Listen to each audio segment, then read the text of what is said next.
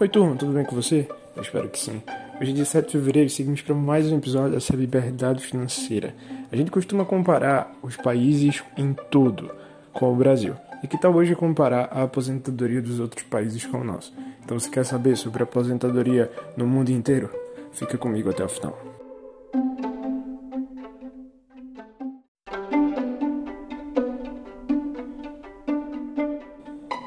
Segundo estatísticas, o Brasil paga um salário mínimo a cada duas pessoas de três aposentadas. E o teto desse salário é de R$ 5.500, que equivale ao valor do salário mínimo na Nova Zelândia. Em compensação, vamos analisar o sistema brasileiro com o sistema do mundo inteiro. Entre os períodos de 1995 até 2017, no mínimo 55 países elevaram a idade mínima para se aposentar, 76 países aumentaram a taxa de contribuição e aproximadamente 60 países ajustaram a fórmula de é, contribuição, segundo a FIAP. Ao menos 32 países também obrigaram o regime de capitalização individual. Em 1980 tivemos o Chile aí, é, que privatizou sua previdência social com um sistema de contribuição é, definida né, de forma obrigatória e administrada por um setor privado. Com isso, outros países também tomaram esse exemplo do Chile e fizeram de igual forma essa, esse tipo de privatização, o que não teve um bom resultado ao longo do tempo. Isso porque depois de 25 anos perceberam que existia uma grande massa de idosos, para ser mais específico, metade dos idosos não conseguiram possuir renda e não foram atendidos por essa demanda. E por isso é, tivemos uma defasagem nesse sistema e um prejuízo no Chile que teve que reformar novamente é, a sua previdência.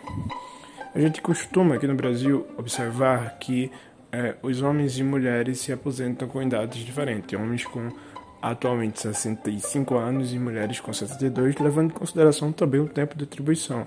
Nos países desenvolvidos, ou pelo menos na sua maioria, há é, a idade de igual forma para homens quanto para mulheres, e também o sistema de contribuição é praticamente o mesmo, com alguns detalhes de diferença entre eles, mas é, o que muda basicamente são coisas mínimas e recursos é, voltados à saúde, voltados aí a saneamento básico e voltado a outros aspectos. Vamos analisar eles com mais detalhes agora.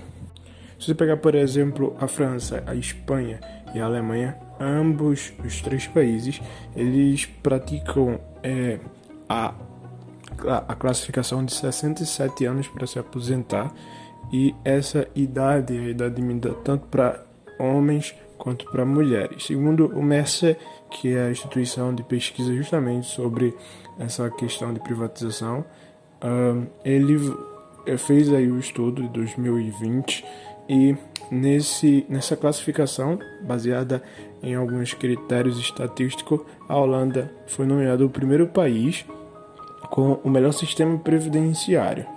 A Dinamarca veio logo em seguida em segundo lugar. Em terceiro lugar, estamos com Israel. Em quarto lugar, encontramos a Austrália e em quinto, a Finlândia. Esses são os cinco países que trazem, segundo a Mercer, o melhor sistema previdenciário. Se considerar somente os benefícios, né, se considerar esse subtópico dos benefícios, o Brasil fica aí na sétima posição, mas se analisar a sustentabilidade de forma geral do sistema, o Brasil cai e fica na quarta pior posição entre os países analisados. Significa que o Brasil tem um, uma defasagem muito grande. Isso porque ele é visto com uma visão um pouco negativa acerca desse, desse sistema. Mas no ranking do, da Mercer, né, o Brasil se encontra na 21ª posição. É, dentre os países analisados.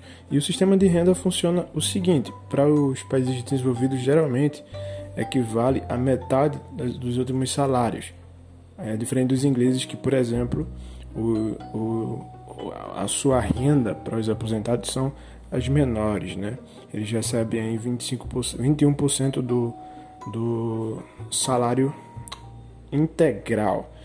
É, já o Brasil ele dá 80, ele chega até 80% do salário, mas como a gente viu inicialmente, é, é, é pouco, né? O teto é 5,5 mil reais e isso significa que o poder de compra do Brasil, ou seja, sua moeda, o real, é e tem se desvalorizado.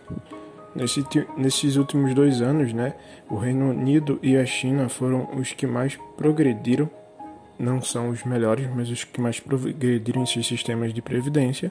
Em 2021 tivemos a Islândia em primeiro lugar do índice global do Mercer e pelo ICFA Institute, a Holanda em segundo, a Dinamarca em terceiro. E tivemos aí alguns, algumas observações especiais. Por exemplo, a Tailândia e a Argentina ficaram em últimos lugares e a, é, e a Filipinas em igual forma também por possuírem alguns alguns aspectos que precisam ser melhorados em seu sistema. Entre os países da Europa, a Dinamarca possui é, uma atratividade maior porque, apesar dela não estar em primeiro, ela manteve-se nos, nos, top 3 por um longo período de tempo. Então ela possui algumas atratividades em seu sistema. E aí, por exemplo, a Dinamarca possui um sistema previdenciário que combina planos é, feitos pelo governo, pelo Estado, né, combinado também com a relação entre empresas e funcionários, como se fosse uma previdência privada propriamente dito. E por isso é, não há tempo mínimo de contribuição, mas o quanto você recebe leva em consideração os anos de contribuição. E quando eu falo isso, eu falo é, assim de forma bem por cima, porque na verdade é, a realidade é que os dinamarqueses levam 77 anos geralmente para se aposentar aos 67 anos e agora tá para sair em 2022, nesse ano, a nova reforma que desde 2009 estava sendo conversada no Senado, que vai fazer com que os dinamarqueses se aposentem com 72 anos.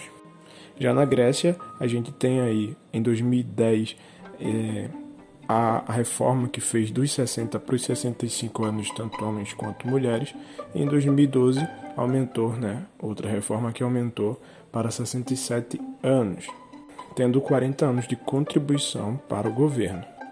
Nos Estados Unidos é possível se aposentar antes do tempo é, de idade com um desconto no valor recebido. Então você pode, por exemplo, se aposentar com 62, né? como também você pode se aposentar com 70 com acréscimo no valor recebido. E você tem que ter aí um, uma contribuição mínima de 10 anos para que você consiga participar desse sistema. No Canadá, o sistema é basicamente o mesmo é 35 anos de contribuição e 65 anos de idade para se aposentar para homens e para mulheres. E tem algo chamado Old All Security, que é basicamente um sistema para incentivar os idosos a trabalharem. É um bônus de permanência para quem fica, é, para aqueles que ficam mais tempo trabalhando. Né? Já na Argentina, a idade mínima é de 60 anos para mulheres e 65 anos para homens, sendo 30 anos de contribuição também, e o valor é a média de contribuição dos últimos 10 anos. Já na Grécia, 62 anos para os homens e 57 anos para mulheres, e o sistema é um pouco diferente. É conta em 25 semanas por ano é de contribuição. O Japão, que possui a maior longevidade do mundo, né, ou uma das maiores, possui uma longevidade aí de 84 anos e é, a idade de 65 anos mínimas para homens e mulheres é a necessária para se aposentar lá e a contribuição né, de 40 anos. Na Espanha existe algo chamado aposentadoria ativa, que é aquele que se aposenta depois de 65 e mesmo assim continua trabalhando. Então ele recebe é, a aposentadoria e continua trabalhando e aí é, esse mesmo sistema ocorre em Portugal também, que se aposenta com 66 anos e 15 anos de contribuição, é bem menos. Mas em Portugal tem um sistema que é o sistema de trabalhadores com mais né, de 65 anos que paga, é, que é isento de pagar os impostos de contribuição como um incentivo para que ele continue trabalhando.